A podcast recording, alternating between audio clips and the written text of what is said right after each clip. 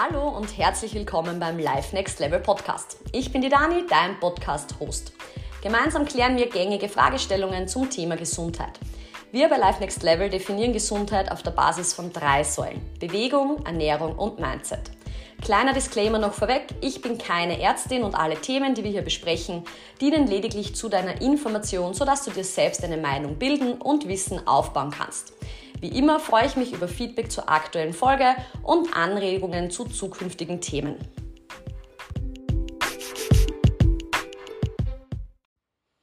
Ja, hallo, nach einer Woche Pause gibt es jetzt bei mir eine Spezialfolge des Life Next Level Podcast heute und zwar zum Thema Faktencheck bzw. Mythbusting. Mythen enttarnen. Es gibt ja immer wieder ziemlich viel so Mythen oder Fragestellungen, die sich halt recht hartnäckig halten und einigen davon gehen wir heute auf den Grund. Außerdem gibt's, bevor ich jetzt mit der heutigen Folge direkt loslege, noch einen kleinen Nachtrag für die Staffel 1. Ich bin darauf hingewiesen worden und darüber bin ich natürlich immer froh über solchen Input, dass ich halt eigentlich immer, wenn, oder meistens zumindest, aber wahrscheinlich eher immer, wenn es um Kalorien gegangen ist, wirklich Kalorien genannt habe. Wenn man ganz korrekt ist, muss man das eigentlich als Kilokalorien bezeichnen. Alle Angaben, die auf Lebensmittelverpackungen und so weiter draufstehen. Und wenn wir eben von Kalorien im Sinne von Ernährung sprechen, da geht es immer um Kilokalorien. Was ist der Unterschied? Kilo ist die Vorsilbe für 1000. Das heißt, eine Kalorie ist eigentlich nur ein Tausendstel von einer Kilokalorie. Ähm, da geht es eigentlich rein um die physikalischen Messgrößen. Im Alltagsgebrauch, im Umgangssprachlichen spricht man halt meistens von Kalorie, wahrscheinlich einfach nur, weil es kürzer kürzer ist, muss ich dazu sagen. Ich glaube nicht, dass es einen bestimmten Grund gibt. Aber der Vollständigkeit halber hier eben noch einmal, es sind natürlich alles, ähm, wenn ich von Kalorien spreche, meine ich natürlich Kilokalorien. Und wenn man ganz korrekt ist, müsste man auch wirklich immer Kilokalorien sagen. Und ich werde mich in Zukunft bemühen, dass ich das genauso mache, damit wir hier wirklich eben ganz korrekt unterwegs sind. Alrighty, damit war es das auch schon als Intro und ich würde sagen, ich lege direkt los mit dem ersten Mythos. So, also los geht's. Erster Mythos bzw. erster Fakt, den wir checken wollen. Kohlenhydrate abends sind schlecht. Ist ja nicht nach 18 Uhr Kohlenhydrate. Wer weiß, vielleicht wirst du dadurch zum Gremlin. Was ist eigentlich dran hinter diesem Ding? Grundsätzlich muss man mal unterscheiden zwischen komplexen und einfachen Kohlenhydraten. Dazu kannst du auch sehr gerne zurückgehen zur Folge zu den Kohlenhydraten speziell. Ähm, es geht nämlich um verschiedene Aspekte in dieser Frage, ja. Grundsätzlich hält sich eben der Mythos, am Abend Kohlenhydrate zu essen, ist schlecht, speziell wenn man sagt, man möchte abnehmen ähm, oder Fett verlieren. Ja, die Insulinsensitivität am Abend ist geringer, das schwankt im Laufe des Tages, die ist in der Früh am höchsten, das heißt in der Früh kann der Körper die Kohlenhydrate quasi am besten aufnehmen und einschleusen in die Speicher. Das heißt, abends, wenn eben die Insulinsensitivität eigentlich ein bisschen geringer ist, sind speziell einfache Kohlenhydrate, also einfache Zucker, ähm, erhöhen dann quasi den Blutzuckerspiegel stärker am Abend. Und das führt dann dazu eben, dass der Blutzucker in weiterer Folge relativ stark schwankt, weil zuerst erhöht er sich, dann kommt das Insulin, dann äh, fällt der Blutzuckerspiegel ab. Ähm, und da das eben dann am Abend ist, kann es sein, dass diese Schwankungen sich in die Nacht rein verlagern. Und wenn der Blutzucker zu stark abfällt unter einen gewissen Threshold, unter einen gewissen Wert, dann ähm, signalisiert es dem Körper einen Art von Stress. Es ist auch eine Möglichkeit äh, des Stresses für den Körper und Stress führt zur Cortisolausschüttung und Cortisol ist aber ein Hormon, was dazu führt, dass wir aufwachen. Das ist in der Früh normalerweise relativ hoch. Und wenn das dann in der Nacht passiert, dass der Körper durch diesen niedrigen Blutzuckerspiegel einen Stress empfindet, Cortisol ausschüttet, dann kann es dazu führen, dass man Schlafprobleme hat, beziehungsweise dass man nachts aufwacht. Ähm, oder eben, dass man aufsteht und den megamäßigen Hunger hat und dann in der Früh gleich irgendwie relativ unkontrolliert alles Mögliche isst, was dann sich im weiteren Verlauf des Tages wieder negativ vielleicht auf Hungerregulierung und Sättigungsgefühl auswirken kann. Aber man muss jetzt trotzdem dazu sagen, grundsätzlich vor allem komplexe Kohlenhydrate, also Kohlenhydrate, die den Blutzuckerspiegel nur langsam und schwach ansteigen lassen, ähm, bieten auch eine Basis für den Körper zur Tryptophanherstellung. Tryptophan ist jetzt ein Vorläuferstoff für den Körper, um im Gehirn Melatonin bilden zu können. Und Melatonin ist das Schlafhormon. Ähm, unter anderem wird dann auch Serotonin daraus gebildet, weil diese zwei Melatonin, Serotonin sehr eng miteinander verwandt sind. Aber das heißt eigentlich, wenn man am Abend komplexe Kohlenhydrate isst, sprich äh, viele Ballaststoffe oder Vollwertprodukte oder ähm, Kartoffeln oder solche Dinge, äh, dann kann das, oder Reis, Haferflocken, whatever, dann kann das eigentlich sogar den Schlaf unterstützen, weil eben die Melatoninproduktion dadurch angeregt wird. Wenn es jetzt grundsätzlich darum geht, ähm, Kalorien aufnehmen oder ob man zunimmt oder abnimmt oder wie auch immer äh, Fett verlieren möchte, dann ist es ehrlich gesagt sekundär, ob man die Kohlenhydrate am Abend isst, in der Früh isst, ähm, solange sich eben hormonell nicht auf diese Problematiken auswirkt. Ähm, aber grundsätzlich unterm Strich, wenn es jetzt wirklich nur darum geht, dass man sagt, man will abnehmen oder zunehmen, ist die Nummer eins trotzdem einmal die Energiebilanz, weil da hängt es einfach davon ab, isst du mehr oder weniger, wie dein Körper im, im Laufe des Tages braucht. Das heißt, äh, es hängt davon ab, welche Lebensmittel äh, du isst und wie viel davon. So viel dazu, also Kohlenhydrate abends kann man nicht eindeutig sagen, sie sind schlecht. Dieser Fakt ist also gecheckt, dieser Mythos ist debunked, da ist eigentlich nicht direkt so viel dran. So, dann würde ich sagen, gehen wir gleich weiter zum nächsten Fakt. Und zwar, wir bleiben bei der Ernährung. Fette machen Fett. Und auch das ist grundsätzlich einmal einfach so gesagt falsch. Ob man eben zunimmt oder nicht, das haben wir ja gerade schon besprochen, hängt auch von der Kalorienbilanz nicht zuletzt ab. Die ist natürlich sehr viel komplexer, wie man auf den ersten Blick vielleicht denken mag, mit Calories in versus Calories out. Auch darüber haben wir in den vorigen Folgen schon teilweise gesprochen oder das Thema angerissen. Äh, grundsätzlich ist es so, ich meine, der Körper, wenn du zu viel von irgendeinem gewissen ähm, Nährstoff hast, sei das jetzt Fette, Kohlenhydrate oder auch Proteine, alles, was ein zu viel ist an Energie, das schleust der Körper in Speicher ein. Und der Speicherstoff Nummer eins ist halt einfach Fett. Das heißt, auch wenn du zu viele Kohlenhydrate hast oder wenn du viele Proteine isst, die du nicht brauchst, werden die im Körper auch zu Fett umgewandelt und eingelagert. Ähm, also Fett per se macht nicht Fett. Ähm, und im Gegenteil, gesunde Fette können sogar ähm, die Fettoxidation, also die Energiegewinnung aus Fett als ähm, Basis ähm, auf zellulärer Ebene anregen oder eben zum Beispiel auch die Gehirnleistung unterstützen. Stichwort hier sind immer wieder Ketone bzw. kurzkettige Fettsäuren oder auch diese mittelkettigen Triglyceride, MCTs, über die haben wir gleich auch in der Fettfolge gesprochen. Die können den Körper sogar auf unterschiedlicher Ebene ähm, stoffwechseltechnisch und auch eben leistungstechnisch unterstützen. Also auch dieser Mythos ist abgeklärt und abgecheckt, Fette machen nicht per se Fett.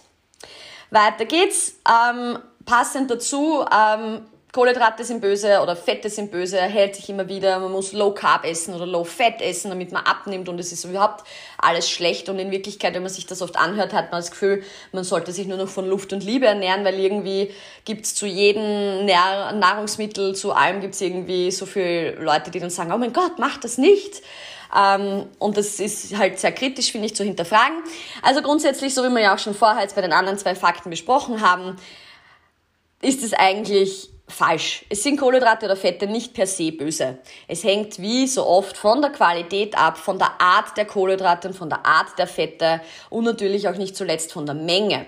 Teilweise spielt es natürlich auch eine Rolle, wann konsumiere ich die Kohlenhydrate, wann konsumiere ich die Fette, wie kombiniere ich das miteinander. Also Timing, da gibt es auch speziell eben diese Chronobiologie, also wie der Körper auf biologischer und zellulärer Ebene durch den Tagesrhythmus quasi, diesen 24-Stunden-Rhythmus, den die Natur uns quasi vorgibt, wie da auch alles reagiert. Auch das hat einen Einfluss drauf bis zu einem gewissen Grad. Und natürlich ist es auch sehr individuell. Es hängt vom Aktivitätslevel ab, vom Bedarf jeweils. Wie viel bewege ich mich? Was für Art von Aktivität mache ich? Auch wie ist mein aktueller Gesundheitsstatus? Bin ich vielleicht insulinresistent? Äh, ähm, Habe ich Übergewicht oder Diabetesprobleme oder generell vielleicht noch nicht Diabetes, aber Prädiabetes? Dann ist es vielleicht sinnvoll, wenn ich Kohlenhydrate eher ein bisschen runterschraube und da kommen mir die Fette dann vielleicht eher äh, gelegen. Wenn ich aber vielleicht jetzt bei der Leber irgendwie vorbelastet bin oder Stoffwechselproblematiken bei der Fettverdauung habe, dann ist für mich vielleicht eher schwieriger, dass ich Fette gut verdauen und verwerten kann. Also man kann nicht per se sagen, äh, Kohlenhydrate sind böse oder Fette sind böse und man muss das irgendwie reduzieren. So pauschal geht das einfach nicht. Also nächster Fakt auch gecheckt. Wir machen weiter mit Fakt Nummer 4. Auch da geht es noch immer ums Essen und auch das hängt jetzt auch in weiterer Folge zusammen mit den vorigen Fakten. Calories in ähm, equals Calories out, also so quasi diese Energiebilanz, das, was ich rein schiebe in mich oder was ich konsumiere, ähm, steht quasi auf einer Seite und das, was ich verbrauche im Laufe des Tages an Energie, das steht auf der anderen Seite. Ähm, und indirekt haben wir das jetzt schon mit den anderen Fakten beantwortet. Äh, jein. Natürlich zählt die Bilanz. Ähm, wir können uns nicht über die Gesetze der Physik hinwegsetzen. Ähm, was ich an äh, Energie in Form von Kilokalorien aufnehme im Laufe des Tages, ähm, steht natürlich dem gegenüber, was ich an Energie in Form von Kilokalorien verbrauche. Aber eben auch da zählt wieder die Qualität. 100 Kilokalorien aus Gummibärli äh, sind für den Körper nicht dasselbe wie 100 Kilokalorien aus Brokkoli. Es ist zwar dieselbe Energiemenge, aber der Körper verwertet diese Inhaltsstoffe einfach jeweils ganz anders. Gummibärli sind halt hauptsächlich Zucker, Gelatine, wahrscheinlich Füllstoffe, Farbstoffe und solche Dinge. Äh, Brokkoli, wenn man jetzt zum Beispiel hernimmt, sind sekundäre Pflanzenstoffe, sind Ballaststoffe, sind bis einen kleinen Teil natürlich auch Proteine. Auch Pflanzen haben natürlich Proteine. Das ist viel Wasser, das sind Faserstoffe, ähm, sind Vitamine und die unterstützen den Körper ja auf verschiedensten Levels. Auch über die Dinge haben wir ja schon gesprochen, auch in der Folge mit Mikronährstoffen. Ähm, und wenn man jetzt den Stoffwechsel durch diese Mikronährstoffe unterstützt, dann kann das auch Aus, eine Auswirkung darauf haben, wie diese Kilokalorien verwertet werden. Ähm, und wohin quasi dann diese Kilokalorien gebracht werden und was der Körper quasi damit macht. Also um jetzt zu den Gummibärlis zum Beispiel zurückzukehren, 100 Kilokalorien Gummibärlis ist eben sehr, sehr viel Zucker. Das wird der Körper mal als erstes versuchen abzutransportieren aus dem Blut, diesen Zucker. Und dann wird der halt durchs Insulin irgendwie als Speicherstoff eingeschleust, zuerst eben als äh, äh, Glucagon. Und dann, wenn die Speicher in Muskel und Leber aufgefüllt sind, dann wird das restliche äh, Zuckerdepot aus dem Blut quasi durchs Insulin in die Fettzellen eingespeichert und als Triglyceride dort gespeichert. Ähm, wenn ich jetzt 100 Kilokalorien aus Brokkoli habe, die sind ja eben, das ist ja jetzt nicht äh, fast reiner Zucker, sondern da sind eben viel Ballaststoffe dann dabei ähm, und komplexe Kohlenhydrate hauptsächlich. Und die werden halt vom Körper auch wieder anders verwertet, weil diese Faserstoffe, die dienen eigentlich dann dem Mikrobiom als Futter und werden jetzt nicht alle direkt von unserem Körper eingespeichert. Also ähm, das stimmt so nicht. Es wäre natürlich schön, wenn die Gleichung aufgeht, dass das Leben so leicht ist, dass man sagt, das, was man isst, ähm, steht auf der einen Seite, das, was man verbraucht, auf der anderen. Aber da spielen eben sehr viele Faktoren eine wichtige Rolle dabei. Und wenn dich das näher interessiert, gern auch nochmal zurückgehen. Ich glaube, das war wirklich die erste Folge, also Folge 2 in Staffel 1, ähm, What the fuck are calories? Da gibt's relativ viel Zusatzinfo zu diesem Thema. Genau. Weiter zum nächsten Fakt. Wir bleiben bei der Ernährung, weil das halt einfach anscheinend wirklich immer wieder für sehr viel Verwirrung sorgt. Ähm, der nächste Fakt betrifft Proteine. Und da hält sich das auch immer wieder, beziehungsweise höre ich das sehr oft. Proteine sind ja eigentlich schlecht für die Nieren. Also zu viel Proteine essen ist eine schlechte Idee, weil das belastet eben die Nieren. Ähm, es ist aber mittlerweile mittels sehr, sehr vieler Studien widerlegt worden, dass wenn die Nieren grundsätzlich gesund sind, das heißt, wenn keine Funktionsstörung zugrunde liegt, dann hat ein normaler gesunder Mensch mit einer relativ hohen Proteinmenge pro Tag absolut gar kein Problem. Ähm, das ist, wie gesagt, wirklich sehr gut äh, belegt mit Studien. Problematisch wird es nur dann, wenn man ein Nierenpatient ist, das heißt, wenn man eingeschränkte Nierenfunktion hat oder eine bestimmte Erkrankung der Nieren hat, dann muss man natürlich aufpassen mit dem Proteinintake ähm, und das sagt ihnen dann aber der, eh der Arzt. Also solche Nierenproblematiken, die sind ja meistens auch diagnostiziert weil Nieren dann auch relativ bald einmal äh, Schmerzen bereiten und es auch halt bei normalen Gesundheitsuntersuchungen immer abgecheckt wird, wie die Nieren beieinander sind. Ähm, und wenn es da wirklich ein Problem gibt, dann sagt einem das der Arzt.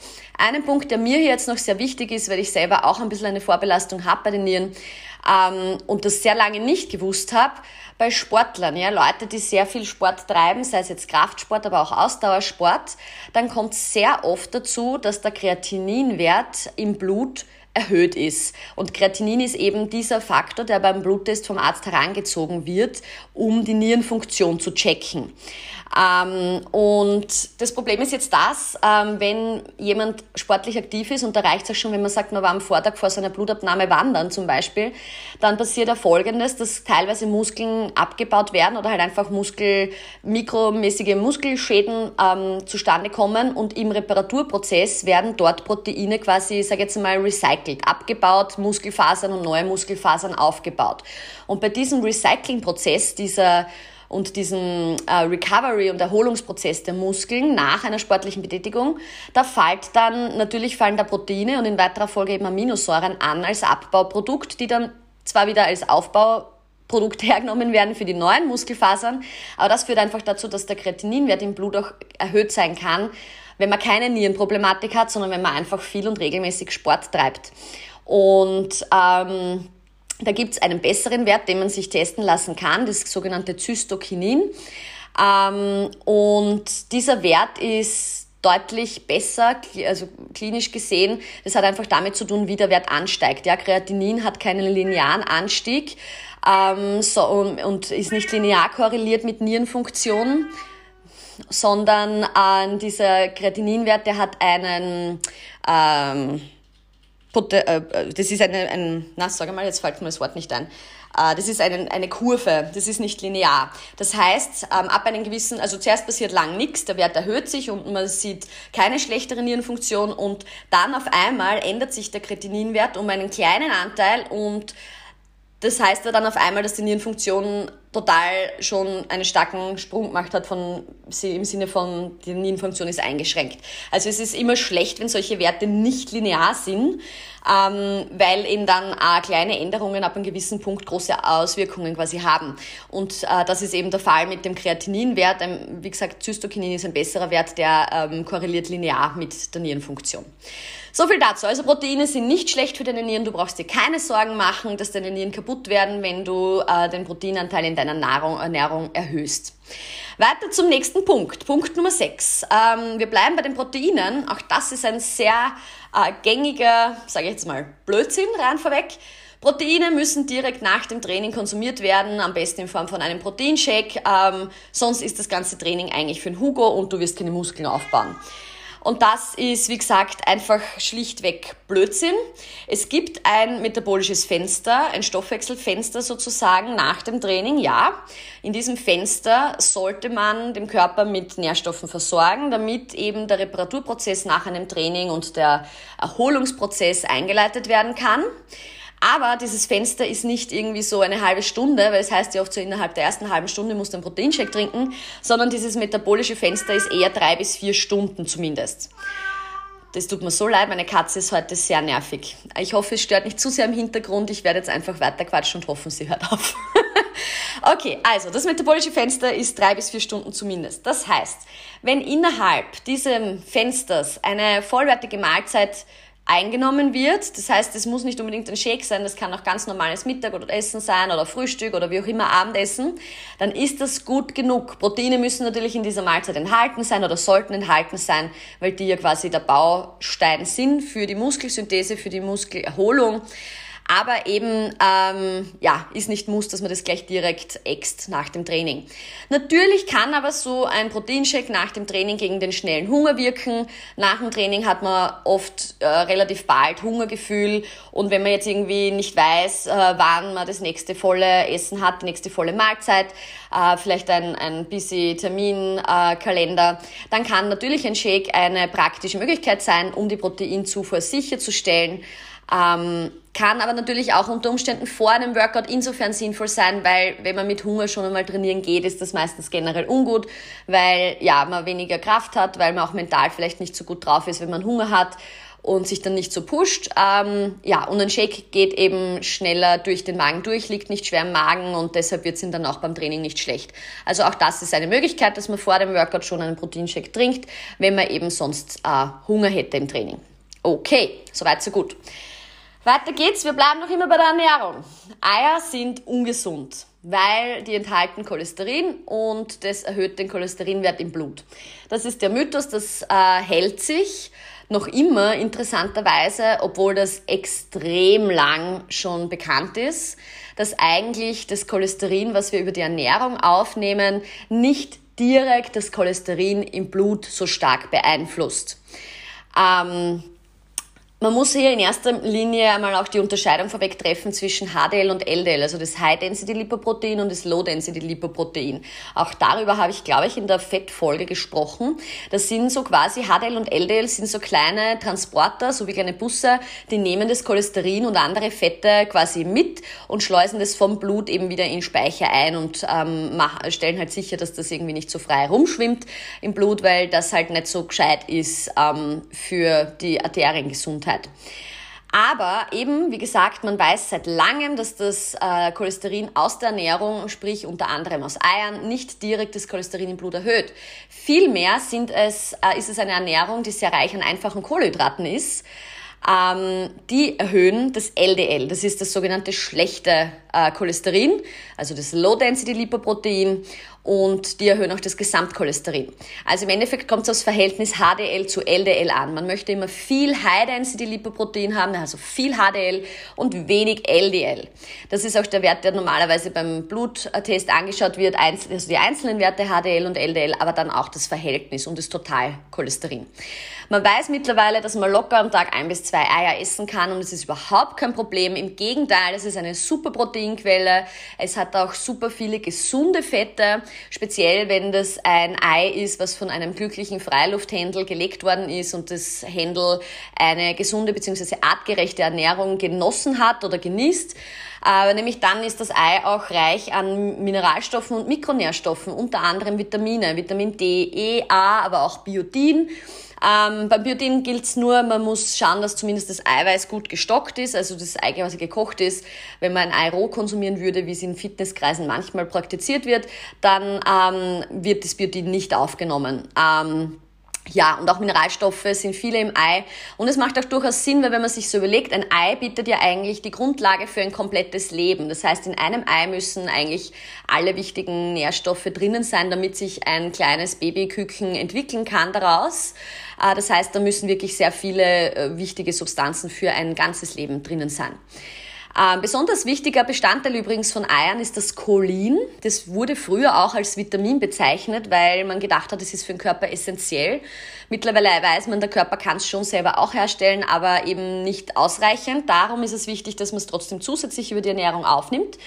Und das ist unter anderem irrsinnig wichtig für die Gehirnleistung. Es dient als Vorstufe zu Acetylcholin. Das ist ein Neurotransmitter, also ein Botenstoff im Gehirn, äh, der sehr wichtig ist und an vielen Prozessen beteiligt ist. Es ist aber auch wichtig äh, für die Zellmembran. Äh, siehe auch die früheren Podcast-Folgen, wo wir über den Aufbau von der Zelle auch schon kurz mal gesprochen haben. Ähm, das Cholin ist nämlich auch ähm, Ausbau, Ausgangsstoff für die Phospholipide, unter anderem Sphingomyelin und Phosphatidylcholin, wer es genau wissen will. Und das ist eben wichtig für eine gute, tolle, äh, gesunde Zellmembran, die dann eben Signalweiterleitung innerhalb der Zelle, aber auch zwischen Zellen außen und zwischen einzelnen Zellen ähm, verbessert. Unter anderem ist dafür aber auch äh, zum Beispiel Vitamin B9, die Folsäure, nötig, weil sonst kann das Ganze nicht passieren. Sonst kann das Cholin nicht ähm, gut verwertet werden. Und ja, wenn man jetzt zum Beispiel eben bei den Eiern wieder hergeht, ein Ei enthält zum Beispiel ein Drittel des täglichen Bedarfs an Cholin, also eine perfekte und super gute Cholinquelle. Äh, gut, also die Eier sind nicht ungesund, du brauchst dir keine Sorgen machen mit dem Cholesterinwert. Das haben wir quasi auch gecheckt, diesen Fakt. Weiter geht's, ähm, Fleisch ist ungesund, auch da, das machen wir jetzt ganz kurz, stimmt so nicht. Es kommt auf die Menge drauf an, es kommt auf die Herkunft drauf an und es kommt auch sehr stark auf die Zubereitungsart an. Ähm, generell wissen wir natürlich, Fleisch ist äh, grundsätzlich gesehen für den Körper eine sehr gute Proteinquelle, kann auch sehr gut vom Körper verwertet werden, auch natürlich ein bisschen abhängig von der Zubereitungsart. Ähm, und wenn wir bei der Zubereitungsart sind, das Einzige, was Fleisch dann äh, dem Ruf bringt, dass es wirklich per se ungesund ist, ist erstens mal natürlich Überkonsum. Also jeden Tag dreimal Fleisch essen ist vielleicht nicht so gescheit, ähm, weil es die Verdauung schon auch belastet und ähm, eben die Zubereitungsakt. Äh, so leid es mir tut und ich bin selber ein großer Barbecue-Fan, aber das Grillen ist jetzt zum Beispiel nicht so gesund, weil dieses Röstaroma, gerade dieses knusprige, ein bisschen schwarze vielleicht teilweise oder braune, das sind halt eben dann Produkte, die dann entstehen in Kombination mit Öl und Oxidation und dem Fleisch und den Fetten aus dem Fleisch, die halt gesundheitsbedenklich sind, nennen wir es mal so. In Maßen ist es natürlich immer wieder okay und ich sage immer, was eine gute Möglichkeit ist, um diese Effekte dann, wenn man mal grillt, einfach ein bisschen zu minimieren oder zu abzudämpfen, ist einfach, wenn man sehr viel Gemüse dazu isst, weil da sind dann wiederum sehr viel Vitamine und Stoffe drinnen, die dann solche problematischen Vorgänge durch äh, so ein bisschen leicht knuspriges, angekokeltes Fleisch im Körper einfach ein bisschen dämpfen können, also als Puffer wirken. Also Fleisch ist nicht per se ungesund, aber ich lege dir trotzdem ans Herz, überdenk mal, wie oft du wirklich Fleisch brauchst und vielleicht kannst du ja manche Fleischmahlzeiten äh, switchen äh, gegen andere Proteinquellen. Das nur so nebenbei. Gut, ähm, ähnlich oder verwandte Fragestellung dazu, vegan essen ist automatisch gesund oder vegetarisch essen. Und das ist natürlich auch ein Blödsinn, wie du dir vielleicht auch nach den ganzen früheren Folgen schon denken kannst. Es ist nicht automatisch eine gewisse Ernährung gesund oder ungesund. Ähm, vegan ist sogar manchmal, kann schwierig sein, kann natürlich sehr gesund sein, ähm, aber es kann speziell schwierig sein, wenn man an Proteingehalt denkt ähm, wenn nicht speziell die Veganer oder Vegetarier darauf achten, ausreichend Proteine zu sich zu nehmen, dann ist es natürlich sehr viel schwieriger, ohne Fleisch oder tierische Produkte äh, genug Protein zu konsumieren. Sehr oft ist eine vegane oder vegetarische Ernährung auch sehr kohlehydratreich. Das muss kein Problem sein, es kann ein Problem sein, abhängig wieder davon, welche Kohlenhydrate das sind. Sind es einfache, sind es komplexe Kohlenhydrate? Ähm, wie ist mein aktueller Status quo mit Insulinsensitivität oder Glukosetoleranz? Das spielt da natürlich auch eine Rolle. Und ein ganz wichtiger Punkt, der mir auch am Herzen liegt, es gibt natürlich haufenweise veganes Junkfood es muss nicht unbedingt gesund sein, nur weil vegan draufsteht. Das ist, was die Werbung uns sehr oft leider äh, mittlerweile einbläuen möchte, nur weil was vegan ist, ist es gut für dich und das stimmt so einfach nicht.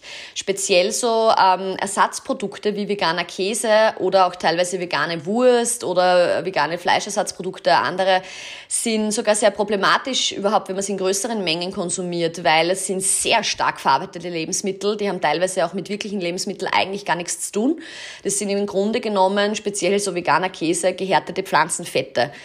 Ähm, und die sind sehr reich an Omega-6-Fettsäuren, darüber haben wir schon gesprochen, die sind eigentlich entzündungsfördernd. Das ist eben, wie gesagt, sehr stark verarbeitet, da sind sehr viele Transfette oft drinnen und eigentlich keine wirklichen Nährwerte.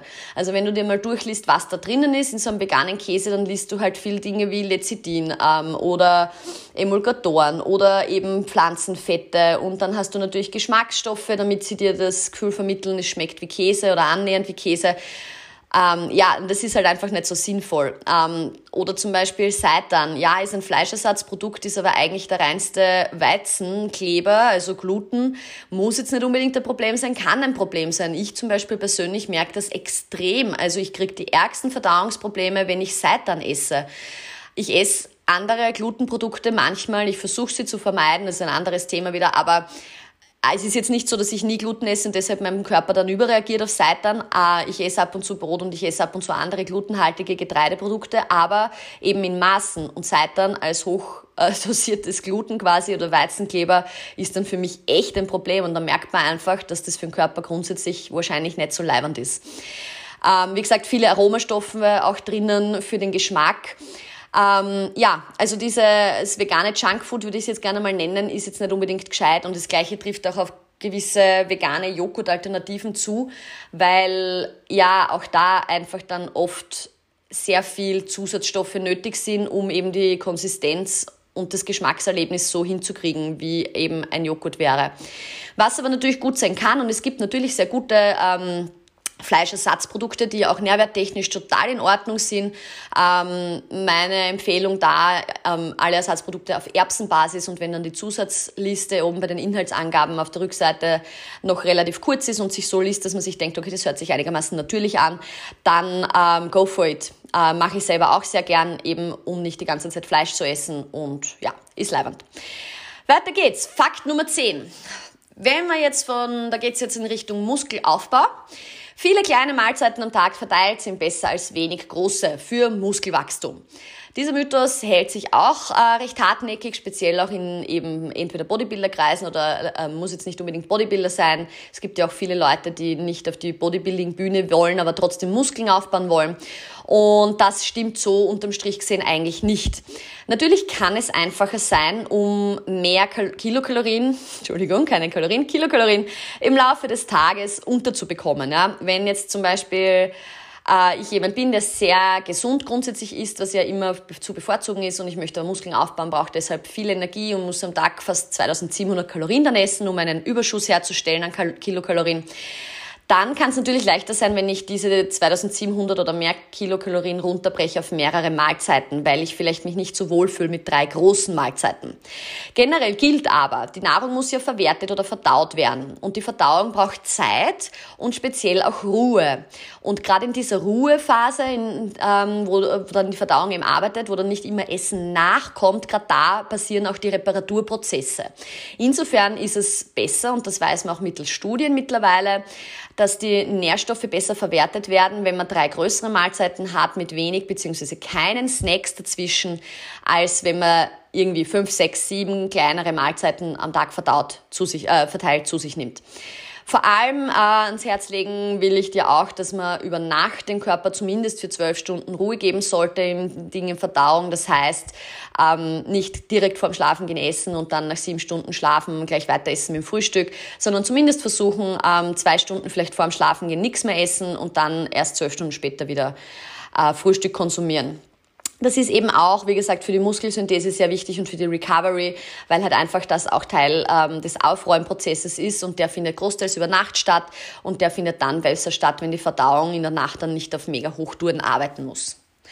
Also, auch das stimmt nicht. Du kannst, wenn du jetzt kein Snacker bist, gerne die Snacks weglassen. Das hat auch gesundheitlich gesehen sehr viele Vorteile, sogar wenn zwischen den Mahlzeiten drei bis fünf Stunden liegen. Weiter geht's. Das Thema Detox. Ich hasse dieses Wort. Ähm, ja, weil es einfach so ausgelutscht wird von verschiedensten Produkten, die dir suggerieren wollen, dass äh, Detoxing, also Entgiften durch verschiedene Tees oder Saftkuren oder was weiß ich, ähm, funktioniert und meistens ist das einfach der reinste Bullshit. Detox, also Entgiftung, macht deine Leber für dich 24-7, around the clock, also die ganze Zeit teilweise auch die Nieren und teilweise auch die Lunge äh, wirkt damit, je nachdem wie dann diese Stoffe ausgeschieden werden. Und diese Organe kannst du natürlich mittels Ernährung oder Gewohnheiten unterstützen. Und da kommen speziell Bitterstoffe ins Spiel, die für die Leber ähm, anregend wirken. Ähm, für die Niere zum Beispiel ist es sehr wichtig, dass man ausreichend Flüssigkeit ähm, zu sich nimmt und ähm, ja, auch das Immunsystem generell, wenn man da schaut, dass das auf einem guten äh, Stand ist, dann unterstützt das auch die Entgiftung vom Körper. Saftkunden und so weiter äh, ja, können die Verdauung natürlich entlasten, sage ich jetzt mal, speziell wenn es zuckerfrei oder zuckerarm sind, was ja nicht immer der Fall ist, weil oft sind solche Säfte dann so Obst- und Gemüsesäfte und wenn, selbst wenn es als Gemüsesaft getarnt ist, ist oft relativ viel Orangen- oder Apfelsaft oder so drinnen und relativ zuckerlastig dann auch. Ähm, aber auch zum Beispiel Gemüsesaft oder Gemüsesuppen, wenn da eben jetzt wirklich kein Obst drinnen ist, können natürlich den Darm entlasten, weil sie eben den Darm, so wie wir vorher schon gesagt haben, ein bisschen Ruhe gönnen, weil was Flüssiges leichter verdaut wird.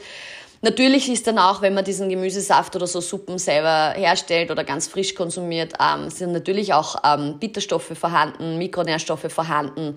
Speziell, wenn das keine gefilterten Säfte sind, also wo auch die Faserstoffe noch da sind, dann kann das natürlich gut sein und den Aufräumprozess einleiten oder unterstützen. Aber ähm, ein Wunderheilmittel ist das natürlich nicht. Und wenn du jetzt irgendwie, sage ich mal, 90 Prozent der Zeit irgendwie isst, was du willst und dann einmal im Monat für drei Tage trinkst du nur einen Saft ähm, und denkst dann, du tust dem Körper was Gutes und tust entgiften, ja, es wird dann diese drei Tage dem Körper sicher nicht schaden oder ein bisschen unterstützen, aber viel wichtiger ist, dass grundsätzlich die Basis stimmt an der Ernährung und ja, wenn man dann solche Entgiftungskuren oder Saftkuren oder whatever machen möchte oder so gezielte, ich würde es eher als Fasten auch einordnen, weil man sehr wenig Kalorien dann zu sich nimmt oder Kilokalorien, wenn wir wieder genau bleiben dann sollte man das auch, wenn das über ein paar Tage geht, eher unter Aufsicht machen, meiner Meinung nach, weil es eben krass wenig Kilokalorien sind. Ähm, und es kann halt auch problematisch sein, speziell wenn man jetzt eine Vorgeschichte an Essstörungen zum Beispiel hat. Ähm, das kann halt ein Trigger einfach sein. Ähm, ja, wenn man mal zwischendurch sagt, einen Tag äh, will man unter Anführungsstrichen fasten, ist es sicher keine blöde Idee ab und an. Man weiß auch, dass das auf zellulärer Ebene sehr viele Prozesse begünstigt. Ähm, aber ja, wie gesagt, das allein wird den Körper jetzt nicht entgiften oder dich auf einmal mega entschlacken und super gesund machen. Das hat halt einfach andere Überlegungen, keine Ahnung. Nach äh, drei Tage Geburtstagsfeier oder so, wenn man sich einfach mega angegessen fühlt, kann das einfach angenehm sein, wenn man mal einen Tag einlegt, wo man wenig oder nichts isst. Also Detox-Produkte sind meistens einfach nur teuer und halten nicht das, was sie versprechen. Weiter geht's. Wir gehen zum Trainings, äh, zu den Trainingsmythen. High Reps sind gut, also viele Wiederholungen sind gut für Muskulatur, Toning ähm, und Fettburning und weniger Wiederholungen sind gut, wenn man große Muskeln bekommen will, wenn man stark sein will. Schnelle Antwort, Bullshit. Äh, Toning unter Anführungsstrichen ähm, ist ein sehr häufiges und populäres Wort für das Sichtbarwerden von Muskeln. Das heißt, es geht einher mit einem relativ niedrigen Körperfettanteil. Aber ohne Muskeln hast auch keinen Toned Look. Das heißt, wenn du nur abnimmst, aber nicht wirklich viel Muskeln unter dem Fett zu sehen sind, weil du kein Krafttraining machst, dann bringt dir das nichts, wenn du einen niedrigen Körperfettanteil hast, weil du wirst dann trotzdem nicht so viel Muskeln sehen. Das heißt, Muskelaufbau ist eigentlich fast immer sinnvoll. Bis zu einem gewissen Grad natürlich, so wie es gewünscht ist. Das sind natürlich sehr persönliche ähm, Dinge. Ähm, die Rep-Range sozusagen, also die Wiederholungsbreite, die man da anwendet für so Muskelaufbau, sollte aber im besten Fall äh, eine Fülle und verschiedene Variationen enthalten. Und das ist gut und wichtig, weil so setzt man verschiedene Reize für die Muskulatur. Und im besten Fall funktionieren diese Dinge auch anhand eines Trainingsplans, das heißt phasenweise oder zyklusweise oder tageweise hat man unterschiedliche Anzahl an Wiederholungen. Also es kann jetzt sein, dass man sagt, okay, vier Wochen lang habe ich einen Trainingsplan, da sind meine Wiederholungen eher so zwischen acht und zwölf angesiedelt, klassisches Hypertrophie-Training. Die nächsten vier Wochen gehe ich vielleicht bei gewissen Übungen ähm, runter auf drei bis fünf Wiederholungen. Da baue ich noch mehr Kraft auf, da setze ich noch einen anderen Art von Muskelreiz und diese Abwechslung und diese Fülle an verschiedenen ähm, Bereichen, Trainingsbereichen, die führt dann dazu, dass eben unterm Strich über die Dauer, ist auch ganz wichtig, mit Geduld, nach ein paar Monaten unter angepassten Ernährung, auch wieder sehr wichtig, dann Muskeln aufgebaut werden. Ähm, natürlich, äh, höhere Wiederholungsanzahl fühlt sich manchmal mehr nach einem Pump an oder ja, man hat dann mehr das Gefühl, so, bah, die Muskeln sind jetzt vollgepumpt mit Blut und unter anderem gilt das ja natürlich auch irgendwie als Muskelstimulus und das kann man halt dann wahrnehmen direkt als Muskelwachstum. Wohingegen, wenn du jetzt vielleicht nur sechs bis acht Wiederholungen machst, sind natürlich in dem Moment anstrengend, aber kurz drauf fühlst du dich vielleicht wieder relativ erholt ähm, und dann hast du vielleicht nicht so das Gefühl, so, ma, irgendwie, weiß nicht, habe ich jetzt vielleicht zu wenig getan. Es stimmt halt so nicht. Muskelkater ist ja auch kein Anzeichen für Fortschritt. Also man muss nicht unbedingt Muskelkater haben, damit man seinen Muskeln einen guten Stimulus geliefert hat beim Training. Ähm, was man schon sagen kann, höhere Wiederholungsanzahl ist halt, trainiert halt eher die Kraftausdauer, also es ist ein gewisser Aspekt von Kraft und niedrigere Wiederholungsanzahl trainiert halt eher wirklich die reine Kraft. Ähm, und das kommt halt auch dadurch zustande, weil dann einfach auch mehr Muskelfasern gleichzeitig vom Gehirn angesteuert werden, damit man eben das schwerere Gewicht heben kann für weniger Wiederholungen. Ähm, beides, wie gesagt, sinnvoll. Man braucht unterm Strich und auf Dauer vor allem gesehen beides, damit man diesen unter Anführungsstrichen toned Look bekommt und auch damit man in weiterer Folge Fett verbrennt, weil Muskeln, wissen wir mittlerweile, sind metabolisch sehr viel teurer als äh, Fett. Das heißt, sie verbrauchen mehr Energie auch in Ruhe. Also Muskeln aufbauen ist immer leiwand, Leute. Und weil das gerade gut dazu passt, bleiben wir beim Muskel- oder beim Kraftaufbau. Krafttraining für Frauen macht männlich. Auch ein Mythos, der sich leider sehr stark hält. Ähm, dauert so, äh, stimmt so natürlich nicht. Muskelaufbau, erstens mal, dauert sehr lange, monatelang, jahrelang. Bei Frauen ist es grundsätzlich noch schwerer, Muskeln aufzubauen als bei Männern, weil Männer halt einfach mehr Testosteron haben und das als Wachstumshormon gilt. Ähm, ja, und natürlich passiert auch dieser Muskelaufbau nur in Kombination mit angepasster Ernährung. Wenn du jetzt hart trainieren anfängst und gleich weiter isst, dann wird sich natürlich am Anfang was tun, gar keine Frage. Du wirst merken, du veränderst ein bisschen deine Optik und du baust vor allem Kraft auf, aber das geht nur bis zum gewissen Grad. Ähm, also nur angepasste Ernährung, wirklich hartes Training über Monate, Wochen, Jahre führt dann dazu, dass ähm, Frauen äh, Muskeln aufbauen und speziell, wenn man jetzt irgendwie Angst hat, dass man aussieht wie ein weiblicher Bodybuilder, das ist wirklich ein Prozess von Jahren und eben auch ein sehr geringer Körperfettanteil. Nur weil ich relativ viel Muskeln habe, heißt das nicht, dass ich ausschaue wie ein Bodybuilder und dass man meine, mein Sixpack sieht oder wie auch immer, Schultern, Bizeps. Ähm, Gerade als Frau ähm, hat man halt einfach ein bisschen einen höheren Körperfettanteil und wenn man das wirklich so rausarbeiten möchte, wie das Bodybuilder tun, das ist nur mit einem sehr niedrigen Körperfettanteil möglich und das ist mit sehr viel Disziplin auch verbunden und eben wieder sehr angepasster Ernährung. Wir bleiben noch beim Training für die letzten zwei Fakten für heute. Ich merke gerade, es wird auch wieder eine recht lange Folge, aber ist, glaube ich, okay. Ist ja eine Spezialfolge, so zwischen den zwei Staffeln. Nächster Fakt. Cardio am nüchternen Magen verbrennt mehr Fett. Auch das stimmt so nicht. Ja, wenn man morgens ohne Frühstück trainiert, dann kommt es eventuell dazu, dass schneller Fett als Energiequelle angezapft wird. Aber das ist nicht unbedingt gleichbedeutend damit, dass das Körperfett abgebaut wird. Ähm, das ist einfach auf Stoffwechselebene ein Prozess, ob der Körper Zucker oder Fett als Energiequelle hernimmt. Äh, ob aber Körperfett abgebaut wird unterm Strich und über die Wochen, hängt natürlich eben wieder auch von der Ernährung ab, die ich dann im Laufe des Tages habe. Also wenn ich in der Früh nüchtern trainiere und zum Beispiel selbst da viel Fett äh, verbrannt wird als Energiequelle, aber wenn ich dann im Laufe des Tages ziemlich viel esse oder im Überschuss sogar esse, dann werde ich jetzt trotzdem kein Fett abbauen. Ähm, also das ist Blödsinn. Und ich verbrenne auch nicht mehr Kilokalorien, wenn ich nüchtern trainiere in der Früh. Auch das ist Blödsinn. Ähm, und unter Umständen kann es sogar sein, wenn ich nüchtern trainiere, dass ich weniger stark bin, weniger kräftig bin, mich schwächer fühle. Dann kann ich vielleicht sogar weniger Kilokalorien verbrauchen im Training, ähm, als wenn ich vorher eben zum Beispiel einen kleinen Shake habe oder eine Banane esse, die mir dann irgendwie Energie verschafft. Weil wenn ich mich schwach fühle, kann ich nicht so Gas geben und nicht so viel Gewicht zum Beispiel bewegen, wie wenn ich ja, mich gesättigt fühle. Es ist also im Grunde genommen Geschmackssache, ob man nüchtern trainiert und es hängt natürlich auch ein bisschen vom Workout ab und natürlich von der Tageszeit. Ich persönlich trainiere in der Früh eigentlich fast immer nüchtern. Ich habe maximal einen, ähm, einen Pre-Workout-Shake, der dann irgendwie ein paar Aminosäuren hat und meistens ein bisschen Koffein, speziell wenn ich Krafttraining mache damit ich irgendwie ein bisschen mehr Kraft rausholen kann.